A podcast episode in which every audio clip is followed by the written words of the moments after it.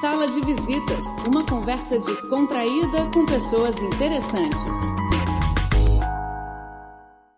Olá para você sintonizado na Rádio Internacional da China. E agora começa mais um Sala de Visitas. No programa de hoje vamos exibir a segunda parte da entrevista com o Antônio Cláudio da Nóbrega, que é vice-reitor da Universidade Federal Fluminense. Ele veio à China para o encontro de universidades dos países dos BRICS. Na semana passada, exibimos a primeira parte dessa entrevista. Aliás, se você não acompanhou a primeira parte, é só acessar o nosso site que lá estará disponível www.portuguese.cri.cn. Então, acompanhe agora mais uma entrevista exclusiva do programa Sala de Visitas. Nós aproveitamos a, a, a viagem e para participar, além de participar dessa, dessa reunião para a formação da Liga, e viemos também aqui no Ramban é, ratificar uhum. a nossa, a nossa é, é, aplicação, né, a nossa solicitação para é, estabelecer o Instituto Confúcio na nossa universidade. Isso é um trabalho que a professora Lívia Reis, que é a superintendente, é, superintendente de Relações Internacionais, já vem fazendo há algum tempo. É, e faltavam alguns passos finais. Eu tive a oportunidade de, de aqui no Ramban e tivemos uma conversa muito é, muito proveitosa e estamos também muito, é, assim, é, animados e otimistas e de, poderia dizer quase que é, seguros de que acontecerá em muito breve. Várias características, não só pelo trabalho competente da, da superintendência, mas é, a UF, né, a Universidade Federal Fluminense em Niterói, tem características muito importantes é, que interessam na, na relação com a China por exemplo, uma delas que eu posso dizer, Niterói tem a única eh, escola eh, pública cujo segundo idioma é mandarim do Brasil. Uau, do interessante. Brasil. É, a grande maioria delas em inglês, muitas espanhol, e Niterói tem a única que o segundo idioma é mandarim. Então, tem uma série de características que nos torna realmente assim uma uma escolha importante para a política de internacionalização da China e do nosso lado, naturalmente, China é o nosso maior parceiro comercial hoje em dia do Brasil Uhum. Né? É, é um país que tem muito a nos ensinar. Tenho certeza que nós temos também o que contribuir para o desenvolvimento não só das universidades, mas do próprio país. É muito legal. Esse ano a gente recebeu, a gente foi entrevistar um grupo de estudantes do Brasil, do Instituto Confúcio, que vieram aqui fazer um curso de férias na China. Eles gostaram muito e a gente espera em breve receber aí logo mais um grupo aí da universidade de vocês também. Ótimo, ótimo. E me fala uma coisa, eu, tô, eu fiquei sabendo aqui que vocês também vão participar de um evento na Rússia, em Moscou, é isso? É, exatamente. Quem vai é o, é o, nosso reitor, o professor Sidney Mello, a, a professora Lívia Reis, que é superintendente, estará lá também com ele.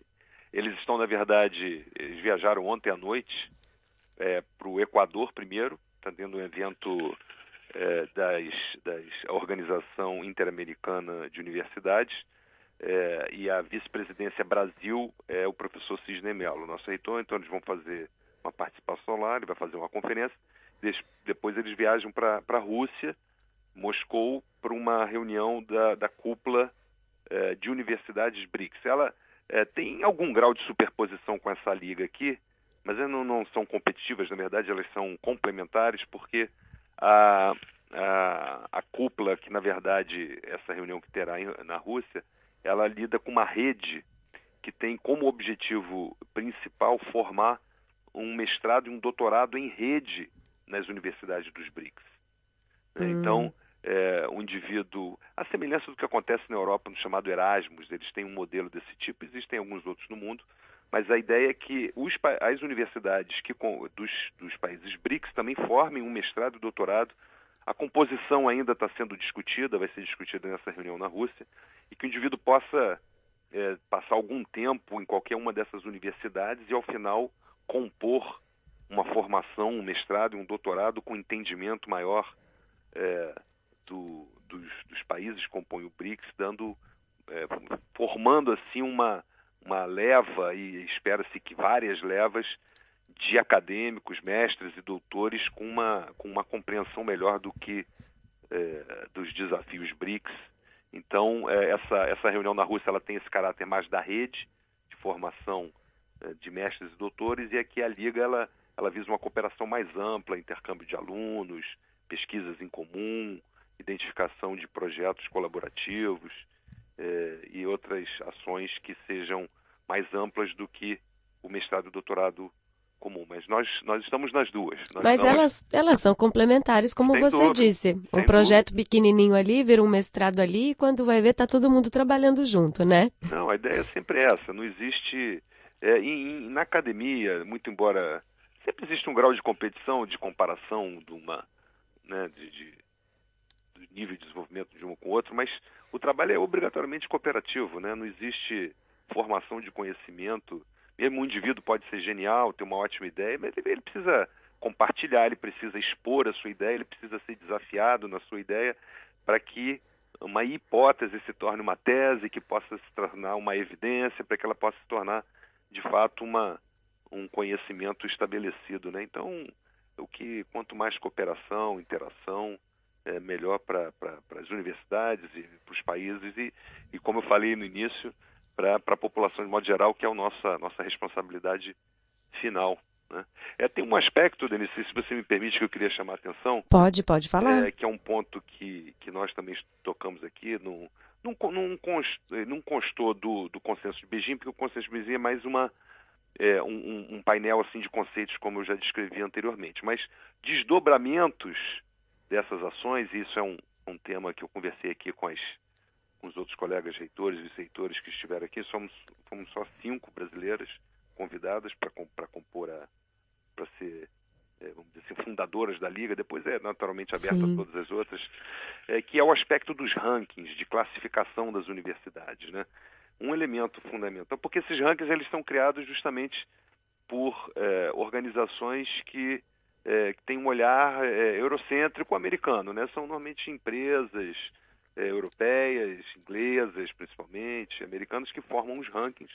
Naturalmente, a grande maioria, se não todos os indicadores que compõem os rankings são, são de senso comum, né, que tem a ver com visibilidade, internacionalização, produção científica, formação de profissionais, estamos todos de acordo com isso, mas no nosso entendimento falta um indicador, pelo menos alguns indicadores que eh, tenham um olhar BRICS, ou seja, eh, indicadores que considerem as universidades mais ou menos desenvolvidas de acordo com sua capacidade de atacar desafios específicos dos países BRICS. Se não específicos, mas que afligem de maneira mais aguda, mais, mais óbvia, países BRICS. Então, por exemplo, é, é, os conceitos que eu coloquei lá atrás, né, do desenvolvimento sustentável, erradicação da fome, da miséria, mobilidade urbana, né, são, são questões, e, é, é, violência urbana, são, são questões que é, são, é, afligem os países BRICS. Então, nós est- estamos estimulando, pretendemos aqui, eu conversei com os colegas reitores e vice-reitores, fazer um documento, eu fiquei com a responsabilidade de fazer uma redação inicial, é, onde nós vamos levantar essa discussão de, de, de que o ranking de avaliação das universidades, de modo geral, considere também o seu impacto social de maneira mais óbvia. Então, o quanto as universidades estão colaborando efetivamente para transformar positivamente a sociedade. Né? Quer dizer, publicou um artigo numa revista importante, isso é ótimo, claro, é fundamental, é um instrumento importantíssimo né, de, de publicizar, de dar visibilidade ao trabalho, mas o quanto isso, em algum momento, ao longo eh, da, do uso daquele conhecimento, ajudou a impactar positivamente na sociedade. É claro que não, não vamos aqui resumir individualmente os trabalhos eh, sobre seu impacto social, porque aí seria uma discussão eh, longa, inclusive, sobre a, eh, a autonomia, a liberdade de pensamento. Né? Muitos projetos de pesquisa eles são sobre aspectos fundamentais do conhecimento, não são aplicáveis imediatamente.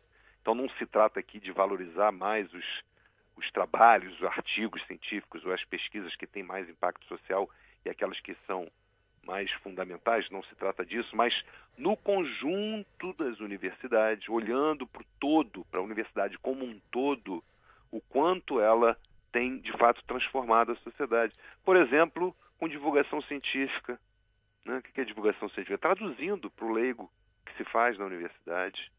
Né? A sociedade está entendendo o que, que a gente está fazendo. Né? Ela, ela se interessa, ela consegue ver relevância no que as universidades fazem. Então, isso são formas de é, mexer na sociedade positivamente, torná-la mais partícipe da responsabilidade das universidades de produzir conhecimento. Ela, a universidade tem que estar aberta para a sociedade. Né? Então, é, imagina, lógico que é uma discussão ampla, o que nós não estamos aqui, vamos dizer assim, é, dando ponto final no assunto, pelo contrário, nós estamos começando essa discussão, muito para ela exista, né? não, não, é, uma, não é uma ideia original, mas eu, eu, nós estamos aproveitando a Liga, aproveitando esse movimento é, da, da, inauguração da Liga do, das Universidades dos Países BRICS para colocar mais atenção nesse aspecto. Será possível? Vamos, vamos pensar em indicadores é, de avaliação das universidades que levem em consideração o impacto social, a inclusão, por exemplo, a inclusão de mais jovens na universidade, de, a, a redução da, da, das diferenças sociais, né, a inclusão de minorias. Né? Então, esse, são, são elementos para nós muito caros que nós queremos levar à frente essa discussão para que as universidades incorporem, sem, obviamente, esquecer dos indicadores acadêmicos tradicionais, que são fundamentais e necessários, mas que sejam a eles acrescentados também indicadores ligados ao a relevância e impacto social da atividade das universidades. Mas nesse tipo de, de encontro e discussão que vocês têm, eu tenho uma dúvida. É, vocês atuam mais ou menos como, por exemplo, uma Liga da Justiça? Vou dar um exemplo aqui que é palpável aqui para os ouvintes, que você tem assim uma liga de super-heróis, cada um com o seu superpoder, o seu talento, eles se unem, eles têm a Liga da Justiça. E assim eles salvam o mundo. Vocês funcionam dessa forma? Talvez seria o ideal, por exemplo, se a sua, se o forte da sua universidade é pesquisa no setor de sustentabilidade, você vai ter uma universidade X que é no setor de direitos humanos. Eu estou falando hipoteticamente, mas vocês conseguem ter essa abrangência e trabalhar dessa forma? Não, ótimo, sua analogia é ótima. Lógico que nós não temos a pretensão de sermos heróis e salvarmos o mundo. Seria uma arrogância intelectual muito grande nossa. Mas é claro que nós temos essa motivação, sim. Claro que temos essa motivação, né? De, de contribuir para um mundo melhor. É claro, é, pode parecer um pouco de discurso, é, vamos dizer assim, é, fantasioso, talvez utópico, mas, mas é a motivação. A motivação é essa, sem dúvida. E, e, agora, do ponto de vista prático, como você falou, é isso mesmo. É, é é, encontrar as complementariedades, encontrar como nós podemos fazer algo que seja mais do que somar o meu com o seu e seja é, multiplicar, né? que a gente tenha sinergia, que a gente possa encontrar interfaces é, de, de, competências que criem uma nova solução. Né? Então é justamente esse o ponto. Né? Você, você captou muito bem, né? a liga justamente tem esse aspecto, né? liga do ponto de vista de de, inclusive da analogia de, de, juntar, de ligar, de conectar, mas também de dar liga, de, de dar aproximação, de dar aderência né, às, às diferentes competências para buscar soluções inovadoras. A ideia é essa mesmo, né? Ela parte um pouco assim de, de uma utopia de, da liga do super-herói, de, de, transformar o mundo como utopia, mas a utopia que nos move, não há dúvida, né? Então, sem dúvida, tem essa, tem esse, essa conotação, sim. Sim, muito bom, porque eu acredito que é, exageros à parte, é a educação que pode salvar o mundo daqui para frente. Eu acho que é uma das maneiras mais eficientes. 100% de acordo. Ótimo, e que, e que essas resoluções elas, elas sejam colocadas em prática, que tudo dê certo.